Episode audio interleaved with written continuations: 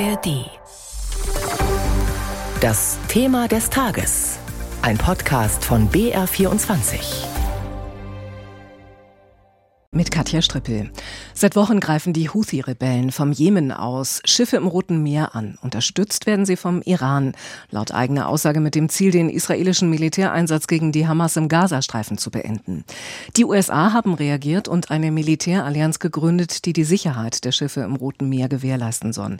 Anne Almeling über die Hintergründe dieser Angriffe. Die Houthi im Jemen galten lange als eine bewaffnete Gruppe, die lediglich ihre eigenen Interessen verfolgt mehr Einfluss innerhalb des Jemen vor allem.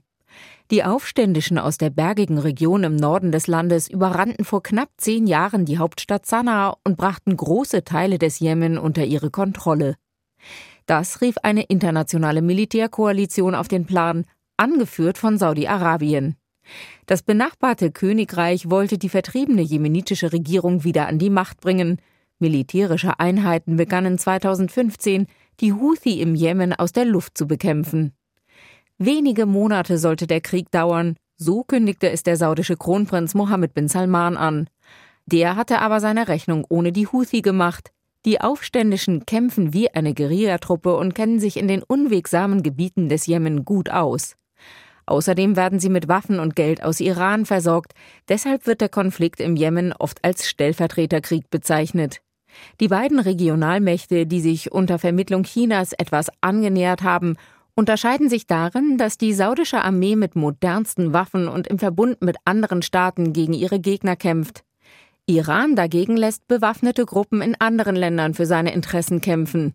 Dafür rüstet die Islamische Republik Milizen aus. Im Irak, in Syrien, im Libanon und immer stärker auch die Houthi im Jemen.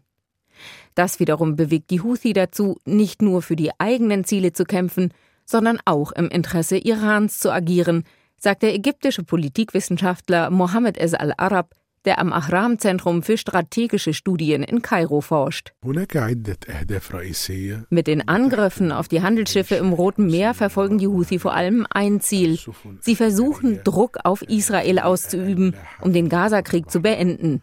Denn die Houthi gehören zur sogenannten Achse des Widerstands, die für ihren Kampf gegen Israel von Iran unterstützt wird.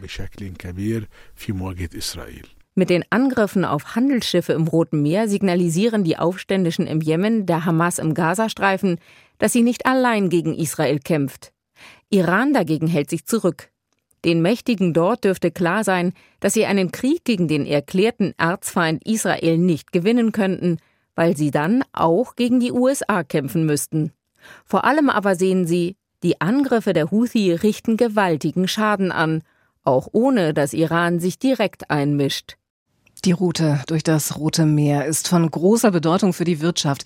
Welche Folgen die aktuelle Lage auch für uns in Deutschland haben kann, darüber spreche ich jetzt mit Wolfram Schrag aus unserer Wirtschaftsredaktion. Guten Morgen. Guten Morgen. Wolfram, ordne das für uns mal ein bisschen ein. Wie wichtig ist die Schiffsroute durch das Rote Meer? 10 bis 12 Prozent des Welthandels gehen über diese Route von Asien, über das Rote Meer, in den Suezkanal und dann weiter ins Mittelmeer. Und es ist außerdem die kürzeste Verbindung zwischen Südostasien und Europa.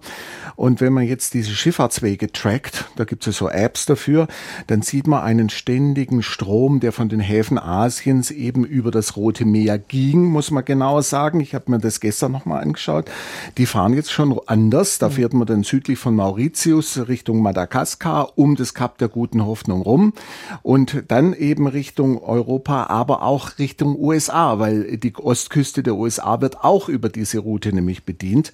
Und für Deutschland heißt es, 10 Prozent des Außenhandels fließen darüber.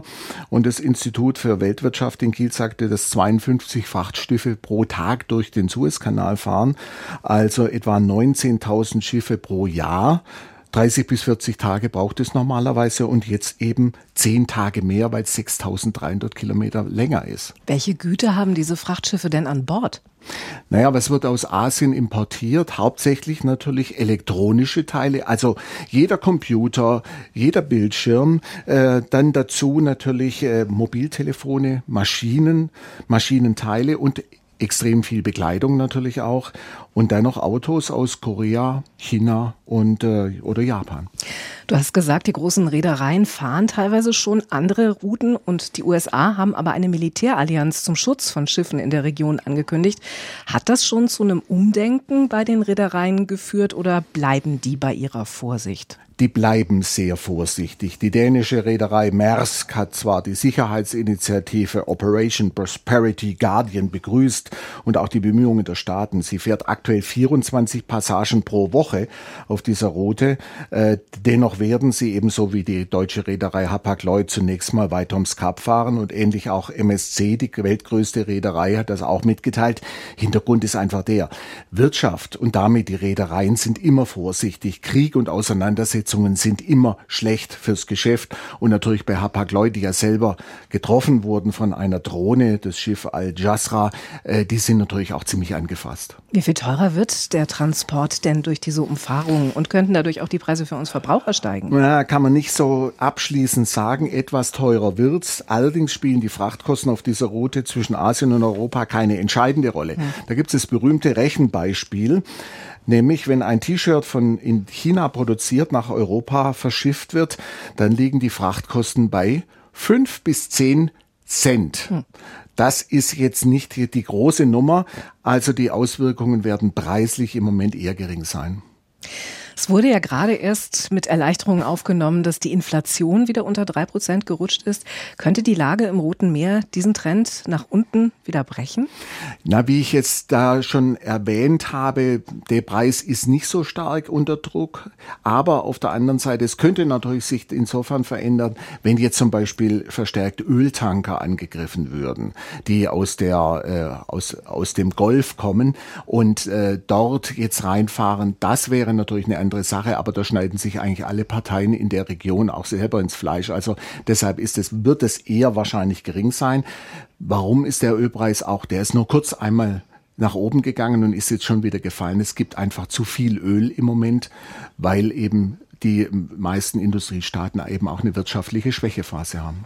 Der Fall erinnert ja so ein bisschen an äh, Ever Given. Das war eines der größten Containerschiffe der Welt, das im März 2021 den Suezkanal blockiert hatte.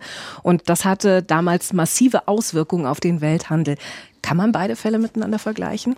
Naja, das war jedenfalls nach sechs Tagen vorbei. Hm. Aber man hat natürlich auch ehrlicherweise gelernt aus dieser Geschichte, so wie man viel, aus vielen Dingen in den letzten Jahren gelernt hat. Man hat aus der Pandemie gelernt und aus Ever Given, dass man eben nicht mehr so hektisch reagiert, sondern weiß, es geht auch anders. Also eine gewisse Resilienz innerhalb der Weltwirtschaft ist schon da. Und deshalb ist auch dieses Problem eigentlich der Lieferketten jetzt im Moment nicht so groß sagt Wolfram Schrag aus unserer Wirtschaftsredaktion im BR24 Thema des Tages. Vielen Dank.